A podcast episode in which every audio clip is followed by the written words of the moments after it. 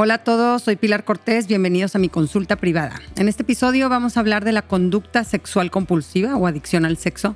Vamos a aprender por qué se puede desarrollar este desorden y sobre el impacto que tiene en el adicto, en su pareja y en los hijos. Por último, vamos a explorar diferentes alternativas para sanar en forma individual y como familia cuando se atraviesa una situación así.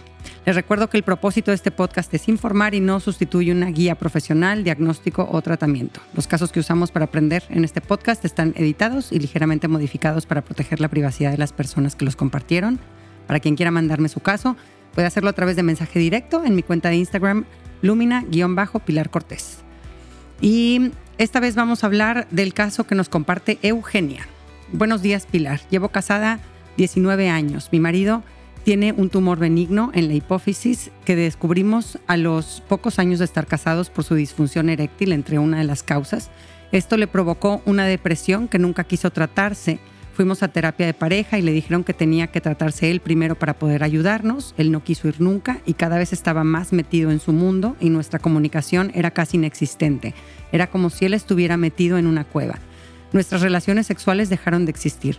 Yo acudí a una psicóloga para que me ayudara a llevar la situación, ya que para mí era como si mi marido en vez de un tumor tuviera otra enfermedad.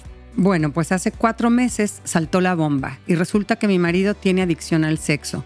Todo se descubrió porque tuvo conversaciones muy subidas de tono con adolescentes de mi familia. Ha sido horrible el miedo que hubiese pasado a que hubiese pasado algo con mis hijos, ya que de pronto era una persona totalmente desconocida para mí. Me gustaría si pudieras hablar sobre cómo ayudar a las familias que tienen al padre o marido en una situación así. Nosotros estamos en pleno proceso y es tremendo. Gracias a Dios él ha, acudido a un especialista, pero ¿y los demás miembros de la familia cómo nos pueden ayudar? También estamos yendo a terapia, pero es algo que se oculta. Es muy doloroso y muy difícil de explicar a los hijos qué es lo que ha pasado.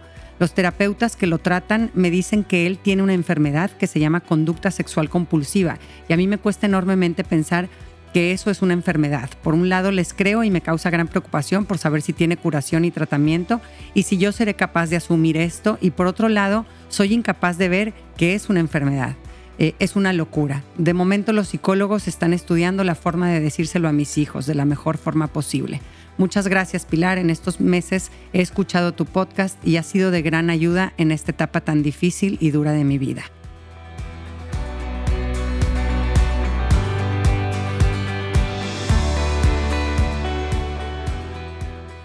Ay, Eugenia, me da gusto que en medio de esta tormenta que estás viviendo, este podcast pueda ser un espacio donde puedas encontrar acompañamiento y guía. Me imagino lo doloroso de esta situación que estás atravesando pero por otro lado, es bueno que por fin haya salido el veneno que había estado oculto, pudriendo todo durante tanto tiempo. Y, ahora por fin que puedan ya empezar a hacer algo al respecto y empezar a limpiar y a ordenar. Y además de tu dolor por ti, entiendo el dolor que debes de sentir al ver sufrir a los que más quieres, a tus hijos, y, verlos enredados en esta tragedia familiar y con razón preocupada por las consecuencias que esto pueda tener en sus vidas. Pero algo que se ha visto que ayuda a que las cosas tomen un rumbo positivo en el proceso de sanación de hijos de adictos sexuales es la honestidad para reconocer el problema. Los hijos de adictos sexuales desarrollan ellos mismos problemas de adicción principalmente cuando nunca se habló ni se reconoció ni se trató el problema. Cuando intentaron taparlo y, seguir como si no pasara nada, en esos casos es donde los hijos absorben toda la disfuncionalidad sin filtros, se la tragan enterita, ¿no? En forma inconsciente. Mm, así que por más terrible que sea esto que están viviendo, Eugenia, te invito a verlo como eh, ese dolor que sentimos cuando nos ponemos agua oxigenada o alcohol en una herida profunda infectada, que sí es doloroso, pero, pero está desinfectando. Y primero quisiera referirme a lo que comenta sobre que los terapeutas de tu esposo llaman a esta condición conducta sexual compulsiva y que es una enfermedad y, sobre esto hay que aclarar que todavía hay algo de desacuerdo entre las autoridades médicas sobre cuál es el término para nombrar este desorden y en qué categoría ubicarlo. También lo llaman desorden hipersexual. Eh, eh, a muchos expertos les gusta llamarlo adicción porque se puede asociar a que es una condición que responde positivamente a tratamientos de adicción similares al del alcoholismo o drogadicción pero otros no se sienten tan cómodos equiparando los comportamientos sexuales compulsivos a la adicción al alcohol, por ejemplo, o a las drogas, porque pues el alcohólico y el drogadicto podrían morir por la abstinencia y el compulsivo sexual no. Eh, pero bueno, habiendo aclarado esto y para los fines de este episodio lo vamos a llamar adicción al sexo. La adicción al sexo consiste en una experiencia sexual que se ha convertido en obsesiva, al punto de que el comportamiento está fuera de control. En el caso de la adicción sexual, el sentimiento eufórico o estimulante proviene de químicos que libera el cerebro en lugar de, de, fuentes externas como una bebida alcohólica o una pastilla o un hongo. ¿no? El cerebro se acostumbra gradualmente a, la liberación de estos químicos y busca continuamente los recursos eh, o las experiencias para volver a lograr esta estimulación. Y cada vez necesita estimulantes más fuertes para obtener la, la satisfacción de antes. ¿no? La adicción sexual puede tomar muchas formas, desde el ponerse en situaciones sexualmente estimulantes como strip clubs o el uso de pornografía y la masturbación hasta, eh, hasta llegar a, temas de eh, tener relaciones sexuales, eh, contratar prostitutas, cuando estas conductas sexuales se vuelven un elemento esencial de tu vida, son difíciles de controlar y son disruptivas o perjudiciales para ti o para los demás, pueden considerarse entonces conductas sexuales compulsivas o adicción sexual. El adicto al sexo se vuelve hábil en esconder esta vida secreta eh, de esas personas que son más cercanas a él y esta doble vida que te lleva a estar siempre fingiendo pues puede ser en un principio emocionante, pero a la larga se vuelve sumamente desgastante. Eh, el pensamiento obsesivo sexual y las fantasías sexuales se hacen cada vez más necesarias para liberar el estrés de la vida diaria y estas conductas sexuales desordenadas le generan más y más malestar, ansiedad e incomodidad al hacer lo que no quería hacer y estar donde no quería estar. Eh, el adicto al sexo tiene cambios bruscos en su estado de ánimo y esto hace que cada vez sea más difícil la comunicación con los que lo rodean y, la capacidad de conectar con ellos. La familia del adicto sexual sufre mucho, mucho, mucho, especialmente las parejas de adictos o adictas sexuales y sus hijos, eh, quienes muchas veces eh, los hijos repiten la cadena, como dijimos, de adicción en sus propias vidas adultas si no se tratan. Eh, según estudios, entre un 5 y un 6% de la población adulta sufre de esta patología. Eh, y de este porcentaje se estima que una de cada cinco personas son mujeres. La mayoría de las personas que sufren una condición, eh, una adicción al sexo son hombres.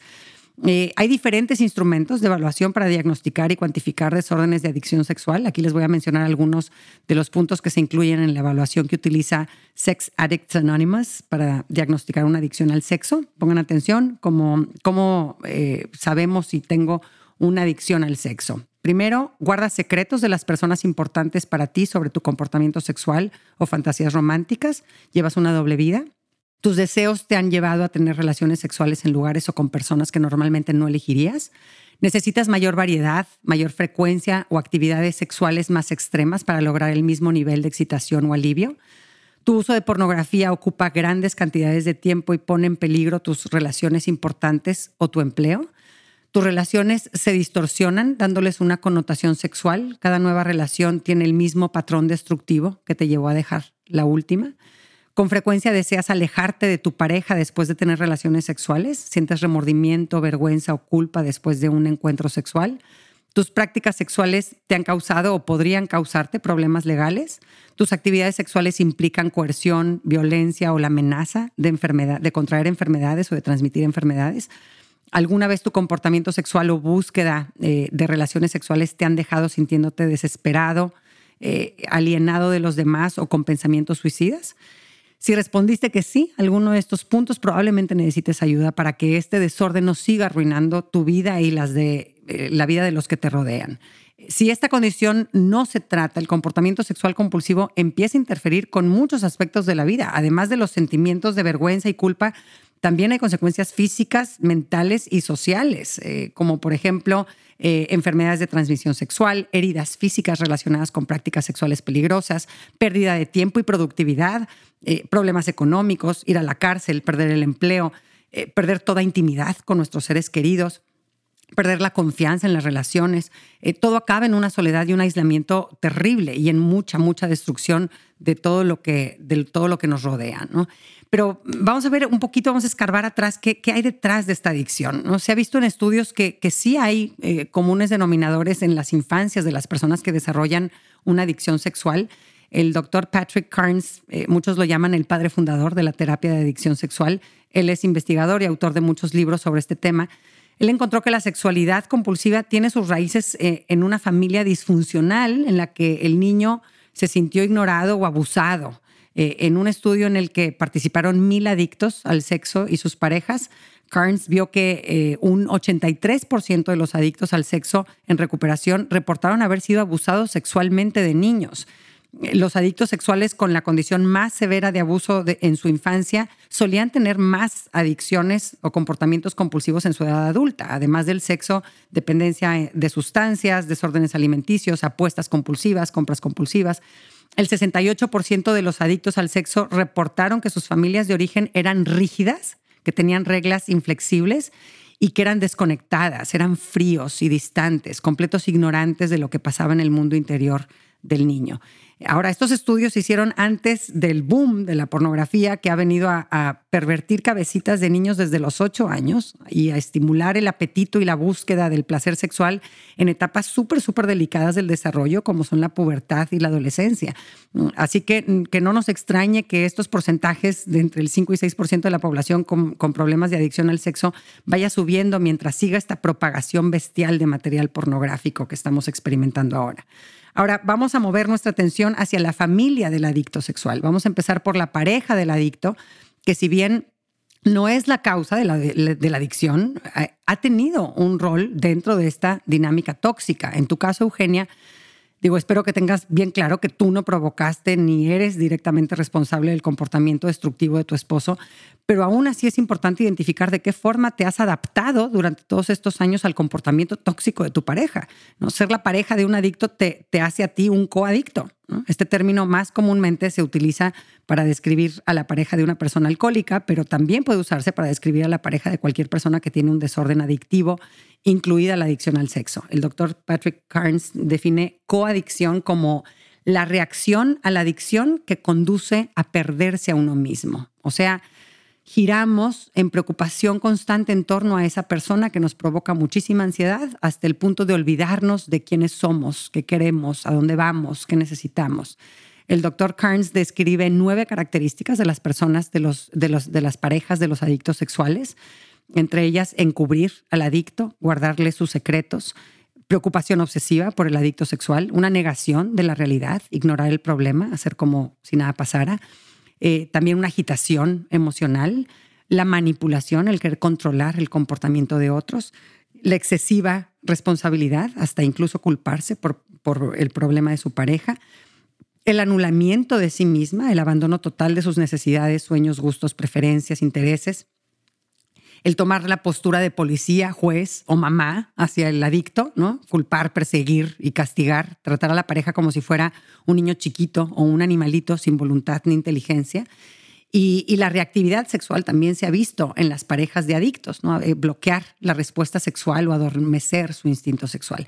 Según Carnes, estas características en la pareja del adicto contribuyen a la dinámica disfuncional entre la pareja y los lleva a un círculo vicioso en el que el adicto sexual se ve, eh, a la pareja como alguien que, que lo quiere controlar, que lo critica, de quien tiene que escapar, mientras que la pareja, que se siente abandonada eh, emocionalmente, persigue al adicto, al cual percibe como irresponsable y distante.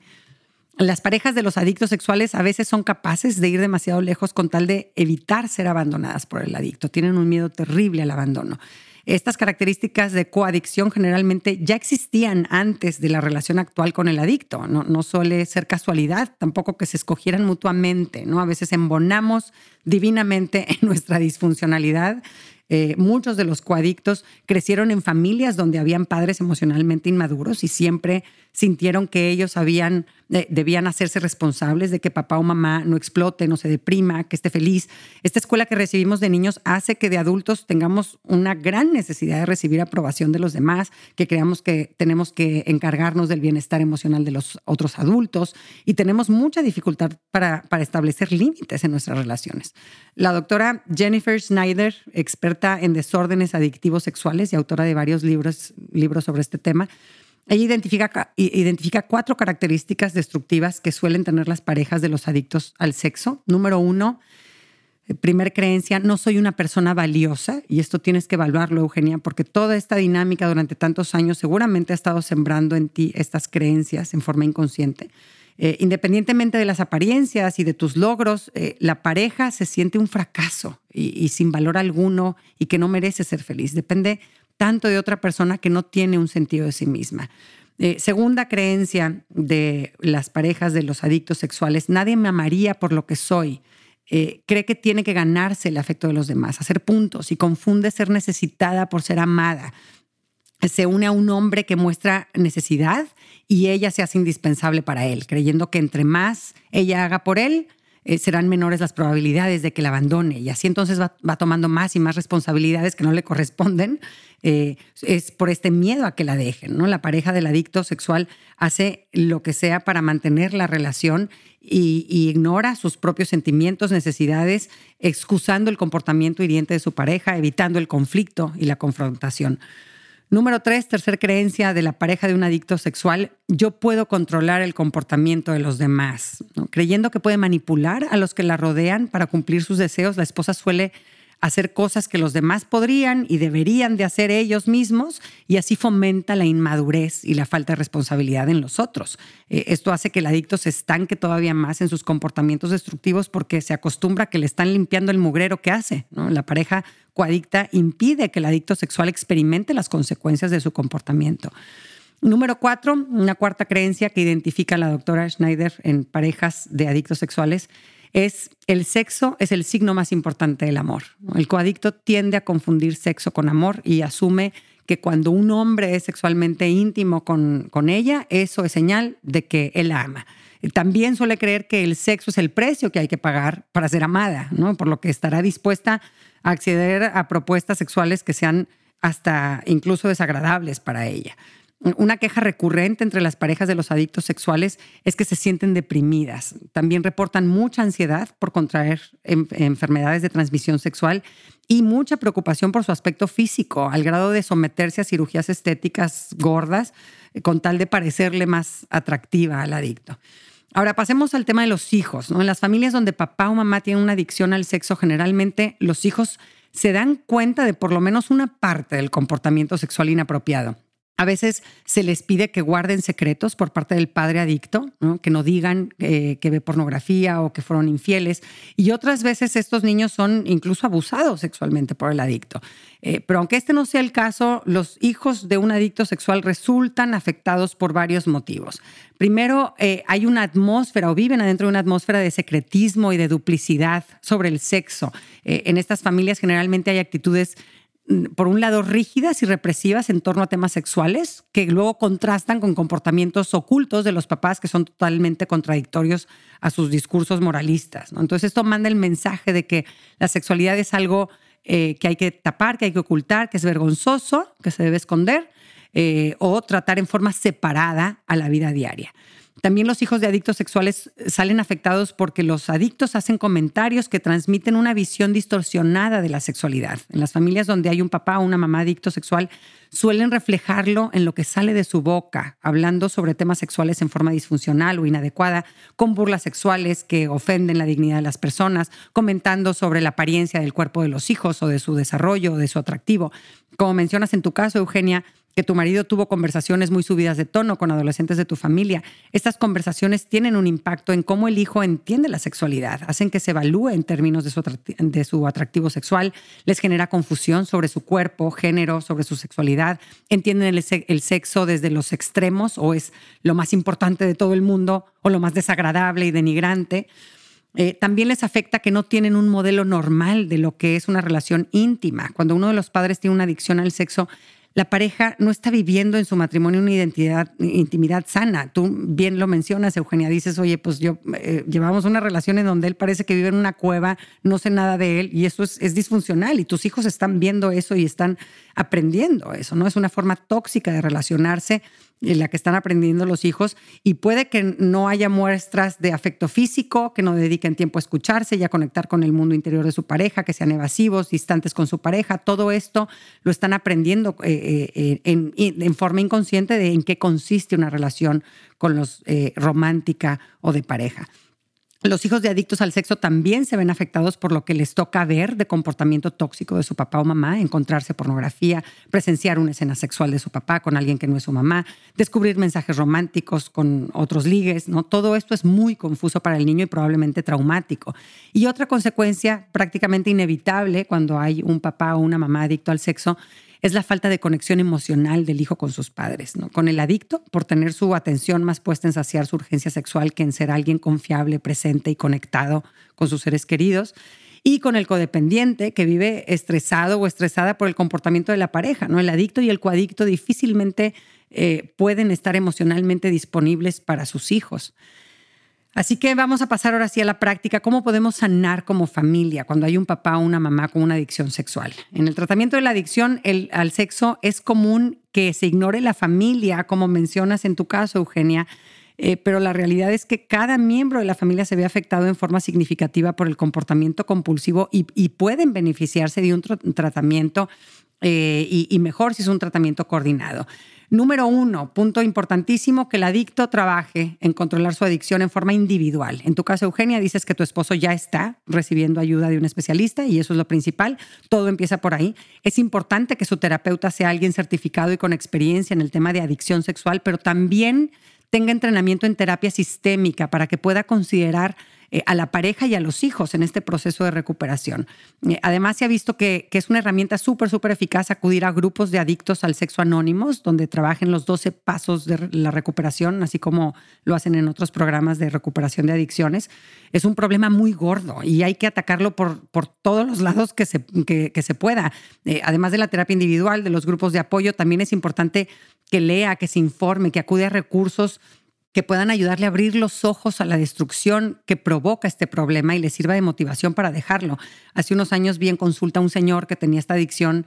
Eh, en su caso consistía en, buscar como el rush y la emoción de, ligar, de, cazar una, nueva presa. Y, se iba varias veces a la semana, a escondidas de su esposa, obviamente, a bares a buscar nuevas conquistas. Y como parte de su recuperación, además de que hizo un trabajo individual de terapia en donde pudo identificar sus carencias emocionales que se originaron en su infancia, que lo llevaban a buscar estas dinámicas disfuncionales, eh, una de las cosas que más le ayudó fue meterse a leer foros de infidelidad donde las parejas compartían su dolor y la destrucción que habían vivido por causa del comportamiento sexual compulsivo de su pareja. Eh, en ese momento me escribió este señor, me dijo, no puedo creer el daño que causé y cómo sufren las parejas.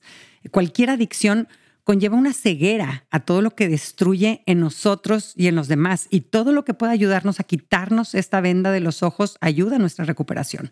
Eh, en caso de que haya habido abuso sexual, algún miembro de la familia, es necesario quitar al adicto del sistema familiar, y por lo menos en forma temporal mientras trabaja en su recuperación. Número dos, que el adicto asuma responsabilidad y explique su problema y sus consecuencias a los miembros de la familia. Eh, ayuda muchísimo a sanar, lo hemos visto en estudios, eh, ayuda a sanar a los hijos, que el adicto se haga responsable de su comportamiento y de cómo ha lastimado a los miembros de, la familia. Los terapeutas especializados en trabajar con familias de adictos dicen que la honestidad del adicto con los hijos es parte importantísima del proceso de sanación suyo y de la familia. Ahora, esta honestidad hay que adaptarla a la edad y la madurez de los hijos. Sí se trata de no ocultar el problema y de decir la verdad en cuanto a cómo el comportamiento afectó a los miembros de la familia, pero esto no significa que los niños necesitan información específica, detallada o gráfica, ¿verdad?, sobre cada incidente, o que los comportamientos, eh, o cuáles fueron los comportamientos concretos tóxicos de su papá o mamá, ¿no? A los niños les interesa los temas que se relacionan a su vida. Aquí les pongo un ejemplo de, de qué tipo de explicación le ayuda a escuchar a los niños según los estudios sobre recuperación de esta adicción. Para un niño entre 5 y 8 años, por ejemplo, eh, que, está viviendo, eh, que está viendo a su mamá llorando, le ayuda a que el papá adicto diga algo como, hice algunas cosas que lastimaron a mamá, pero estamos trabajando en eso. Es normal llorar cuando nos sentimos tristes. Con esta frase estamos, eh, no estamos ocultando que hay un problema. El adicto está asumiendo responsabilidad, dice yo hice algo. Nos comportamos como adultos, no estamos, nos estamos encargando, nosotros estamos eh, eh, a cargo de esto y estamos haciendo algo al respecto. Y no damos detalles, ¿verdad? Cuando los hijos tienen entre 10 y 13 años, pues eh, los expertos recomiendan que el adicto les explique un poco más a los hijos porque ya se dan cuenta de más cosas y tienen más preguntas, ¿no? Aquí les transcribo la recomendación textual que se ha visto que, que más ayuda a niños de estas edades a procesar una situación así, que el adicto les diga, lastimé a tu mamá o a tu papá y a ti por algunas cosas que he hecho te quiero explicar algunas cosas sobre mi problema y lo que he hecho que ha lastimado a tu mamá. eh, te quiero contar estas cosas porque voy a estar cambiando mi comportamiento en la casa. Tengo un problema que se llama adicción al sexo o comportamiento sexual compulsivo. Como la adicción a una droga, yo usé comportamientos sexuales para intentar escapar de mis problemas, pero como le sucede a los adictos a las drogas, no funcionó después de un tiempo. Te puede parecer muy fuerte explicarlo de esta forma, pero apenas así el niño va a poder reconocer como tóxica la situación que está viviendo y frenar su adaptación disfuncional a ella. Esto le permite identificar de dónde viene el veneno y aprender de esta situación en vez de atravesarla sin entender nada y lleno de confusión y viéndose revolcado en medio de este caos en, forma totalmente inconsciente. Recordemos que una de las características de los eventos traumáticos es que no nos hace sentido lo que nos pasó, no lo entendemos, no, nos causa mucha confusión. Así que ponerle nombre a lo que están atravesando como familia les va a ayudar a procesarlo con mayor aceptación y orden. Los secretos son muy peligrosos para nuestra salud mental y se quedan como fantasmas en el closet, lo que nos hace percibirlos como inmensos, todopoderosos y ante los que no podemos hacer nada. En estudios se ha visto que la mayoría de las familias que tratan la adicción en forma abierta con sus hijos, de acuerdo a su edad, como mencionamos, reportan que estos tienen consecuencias positivas, que mejora la comunicación y la apertura entre los miembros de la familia. Número tres, haz de tu salud mental tu prioridad. Se ha visto en estudios que la salud mental de la pareja del adicto tiene un impacto tremendo en la recuperación del adicto.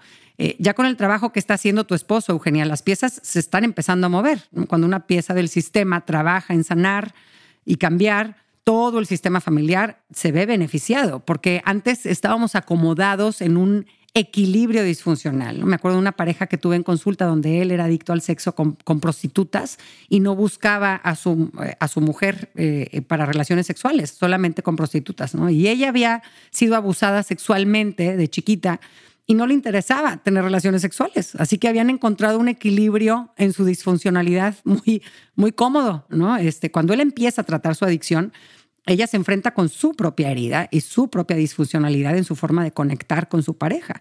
Así que sanando y cambiando tú, Eugenia, también, vas a ser capaz de romper y de participar en, el cambiar estas dinámicas disfuncionales en las que estaban acomodados. Eh, haz un trabajo rico de terapia, entiende tu historia, tus formas de adaptarte al tipo de relaciones que tuviste en tu infancia y aprende a poner límites hoy en día en tus relaciones, a cuidar tus necesidades, a escuchar y expresar tus sentimientos. Cuida tu cuerpo, haz ejercicio, come bien, duerme suficiente, eh, cuida tus relaciones, rodéate de personas vitamina y, esfuérzate tú en ser para los demás una persona, una influencia positiva. Eh, es momento de ponerte nuevamente en la ecuación, de sacarte del lodo de recordar quién eres, de encontrarte, de recuperar tu dignidad perdida de considerarte y, protegerte de situaciones o personas que sean dañinas para ti o para tus hijos. A medida que vayas recuperando tu autoestima, vas a aceptar que tú también tienes derechos en tu matrimonio y puedes decidir si le entras a ese juego o no. Eh, y en caso de que te siga envenenando, quedarte tranquila con salirte de esa dinámica. Número cuatro, que tus hijos reciban apoyo terapéutico. Esto es necesario para romper con el ciclo de adicción y prevenir perpetuarlo a la siguiente generación.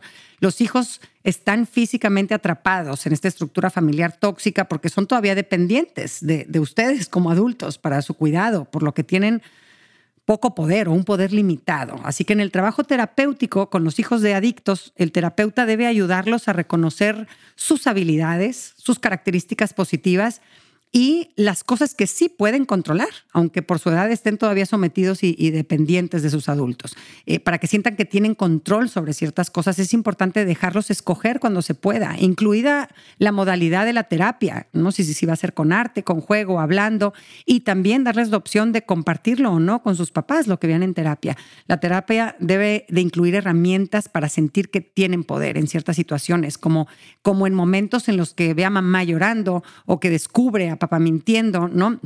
En esta terapia es importante que los enseñe, les enseñen herramientas para ellos lidiar en forma individual con lo doloroso que, están viviendo dentro de su casa, ¿no? el, salirse a correr, el platicarlo con un buen amigo, el eh, escribir, meditar, y así evitar que los niños se queden con una sensación de descontrol en donde ellos no pueden hacer nada. Eh, el asistir a grupos de apoyo también puede ser de ayuda a los hijos, pero después de que hayan empezado un trabajo individual, porque a veces han visto que, que, puede ser muy abrumador, así de buenas a primeras, entrar a un grupo en donde están hablando con tanta apertura de este tema que ellos todavía no han empezado a procesar. En el caso de que la adicción ya esté controlada y si tú y tu esposo quieren construir un matrimonio nuevo entre ustedes, entonces es importante que hagan un trabajo bien, bien profundo de pareja para, para establecer nuevas dinámicas sanas que, nunca ah, practicaron y que no conocen. Les recomiendo que escuchen el episodio 12 de la segunda temporada que se llama Hay vida para el matrimonio después de una infidelidad. Es el episodio 12 eh, para que entiendan los elementos que deben de existir para poder rescatar un matrimonio donde ha habido traición, una traición fuerte, como en tu caso, Eugenia. Eh, para su trabajo de pareja les recomiendo mi taller para matrimonios eh, como una herramienta entre muchas que hay, pero pues a mí me encanta, obviamente, y, intenté meter ahí pues lo más, más importante que puede ayudar a un matrimonio a salir adelante. Eh, lo encuentran en mi página, consta de ocho sesiones donde aprenden herramientas de, eh, de, comunicación, de regulación emocional, de manejo de conflictos que en su relación anterior nunca aplicaron y fue por donde se hicieron grietas y se fue colando el frío. Como ves, lo, lo ideal es apoyarse en un equipo que colabore entre sí y que pueda ofrecer ayuda a nivel individual a cada miembro de la familia, pero considerando también a la célula familiar. Los terapeutas deben de saber sobre adicción sexual, dinámicas familiares, abuso de drogas y salud mental. Juntos como equipo y con un terapeuta a la cabeza, deben de acordar la secuencia del tratamiento que van a seguir. Eh, por ejemplo, si el adicto tiene un tema de abuso sexual en su infancia, es algo que debe de trabajar antes de empezar con el trabajo de su relación de pareja, ¿no? Por eso deben de estar coordinados. Muchas gracias por escucharme. Si te ayuda este podcast a construir una vida mejor, por favor, compártelo, recomiéndalo, pero sobre todo, llévalo a la práctica. Haz cambios en tu vida que te acerquen un poquito más a la felicidad y te permitan iluminar a los que te rodean. Un abrazo a todos.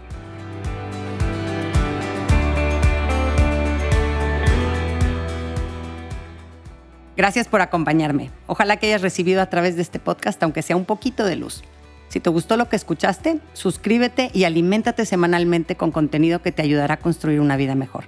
Si quieres compartir la luz que te llevaste de este tema, puedes enviarnos tus comentarios por mensaje de voz o por escrito al número más 52 8111 930543 o por email en consulta privada arroba luminapilarcortés.com, cortés con S. En mi página puedes accesar a talleres en línea y más material educativo.